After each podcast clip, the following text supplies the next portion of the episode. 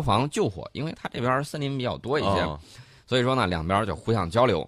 呃，其实呢，大家要明啊、对，昨天呢，我们说到了这个俄罗斯啊，这个土耳其，然后呢，为这个大使遇刺身亡这个事儿，两边紧忙活了一阵儿。嗯然后普大帝呢，誓言要把这个真凶给抓出来。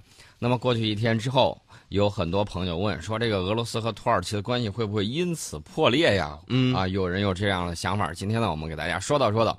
那么我们看土耳其的这个领导人呢，除了他的这个总统之外，包括他的外长，嗯然后呢轮番说了很多话。那么俄罗斯这边呢给的也是正面的回应。昨天，土耳其的领导人表示将在叙利亚问题上继续与俄罗斯开展合作。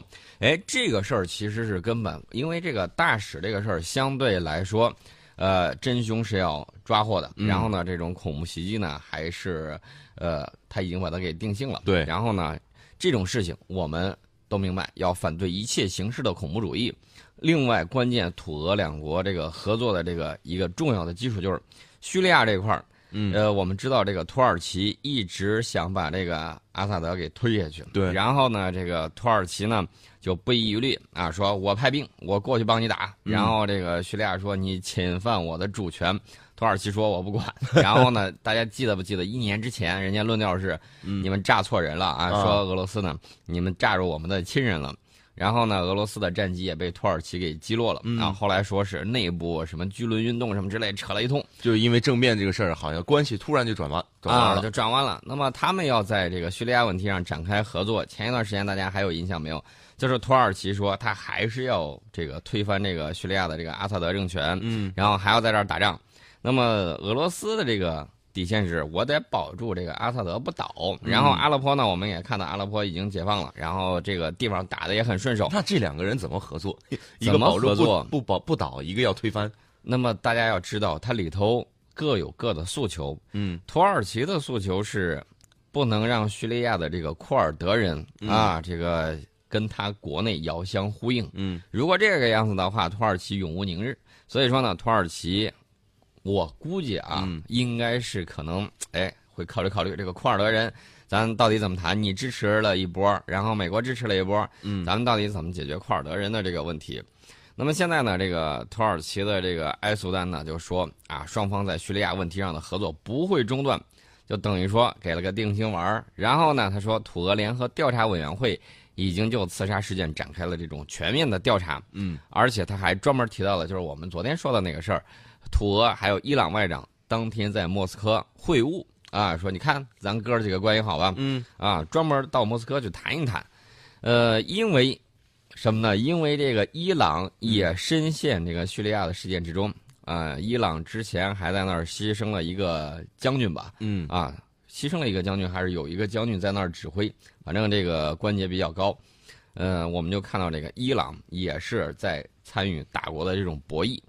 呃，那么现在的这个情况呢，按照此前达成的那个协议，说是被围困在阿拉伯东南部的这个武装分子不是要分批撤离吗？嗯，对，与此同时啊，这个反政府武装就是在那个叙利亚北部叫伊德利卜省那个地方，反政府武装呢允许这个平民从这个被包围的该省的什叶派小镇卡夫拉亚还有这个福阿从这儿撤离。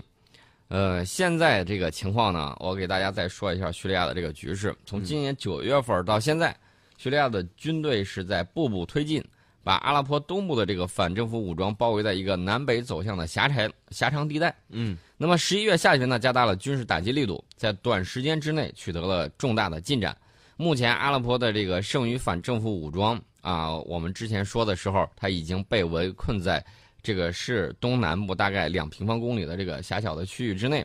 然后呢，他们的这个分批怎么说呢？分批撤出，明白这个很多东西啊，就是哎相互沟通、相互交流，形成一定的这种机制。嗯另外呢，你在比赛的时候一看我们的这个中国军人有很多的这种优秀品质，他们一看之后，哎，确实佩服，嗯威武文明之师。还有一点是什么呢？嗯他一看你这个这么熟练，哦然后那个军队不光可以打仗，还可以减灾救灾救灾，嗯然后呢，他就会怎么样呢？他会。哎，心里头对你刮你有一种目相看敬畏，哇有一种神呐很厉害，神不至于，这个有点夸张，但是他会觉得这个你这个技术装备，你一看这个工兵上去了之后，他这儿可能先挖嗯啊，在那儿那个敲，在那儿刨。嗯咱们呢上去之后全都是机械化的作业，然后呢他一看你这个弄出来东西横平竖直的，挖的这个坑啊，三下五除二就给搞定了。这个后勤，我之前在战略忽悠局里头曾经讲过，讲过我们的这种后勤部队，就是这个舟桥部队，嗯他去搭建的这个舟桥，那个速度非常的快，是三连装，能够三个连到一块儿。嗯底盘用的是九六式主战坦克的这个底盘，哦呃，横渡长江天险，架一座钢铁浮桥出来，你知道需要多长时间吗？多长时间？长江你猜一猜，全长我告诉你，一千一百五十米，得怎么着？两三个月，三五个月？太夸张了，嗯 三五个月仗都打完了都，啊，再短一些，再短一点，一个月，再短一些，再短一点，半个月，再短，一个星一个星期，使劲猜，使劲猜，两天，再使点劲儿，一天，半太天，多了，太多了，两个小时，太多了，一个小时，太还多，还多？那到底多长时间？二十六分四十秒。二十六分四十秒，一座桥横跨长江，对，横跨长江，横跨长江天险，一千一百五十米长。怎么做到的？哎，这就是现代的这种我们的这个技术装备。嗯大家看到，我们只是说的跟他这个进行那种抗震救灾啊，还有一些的这种呃、嗯演练，大家可能对这种都哎呀，这这不算什么事儿啊。我们要看那种热闹的，真枪真刀的，然后能够有这种最好是实弹表演的。这么一说，真刀真枪哪有这个铺路架桥好看呢？呃，铺路架桥也很好看。逢山开路，遇水架桥。对，这个呢，展示的是你军队的这种后勤嗯整体的这种能力。懂行的都知道，啥也别看打仗，先看后勤。你这个后勤能够牛，那你就牛。美国牛在哪儿呢？美国牛在它可以全球战略投送嗯而，这个是目前我们还做不到的。我们需要一支战略空军，我们未来我们在海外有很多的这种利益，需要我们将来能够全球到达。嗯那么你需要什么呢？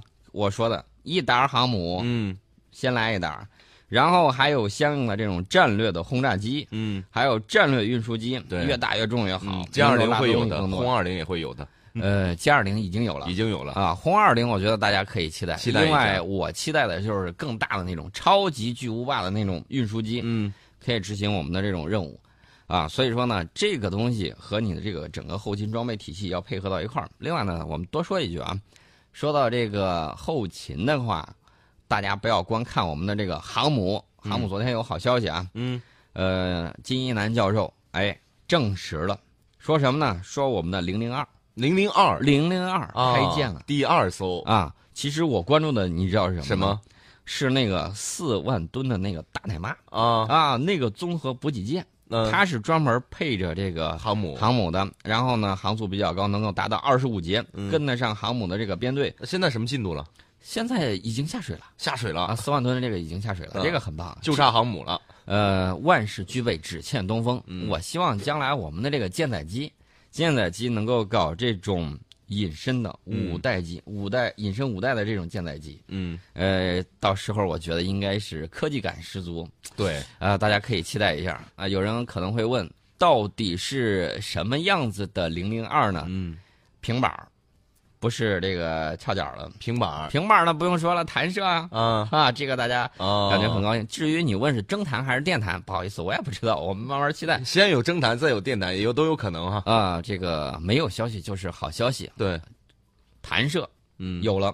那么到底是蒸弹还是电弹？其实我觉得这个问题不大。嗯，呃，真是蒸弹的话，那么大家不要这个气馁，电台还会远吗？对，早晚会来的啊。早晚会来的。另外呢，再给大家说一个，我们最近没闲着啊，中国和海合会开展了第九轮的自贸区谈判。嗯这个海合会这一帮子都是中东土豪啊，海合会这个代表的沙特，沙特啊，这个油霸、油老虎很厉害的。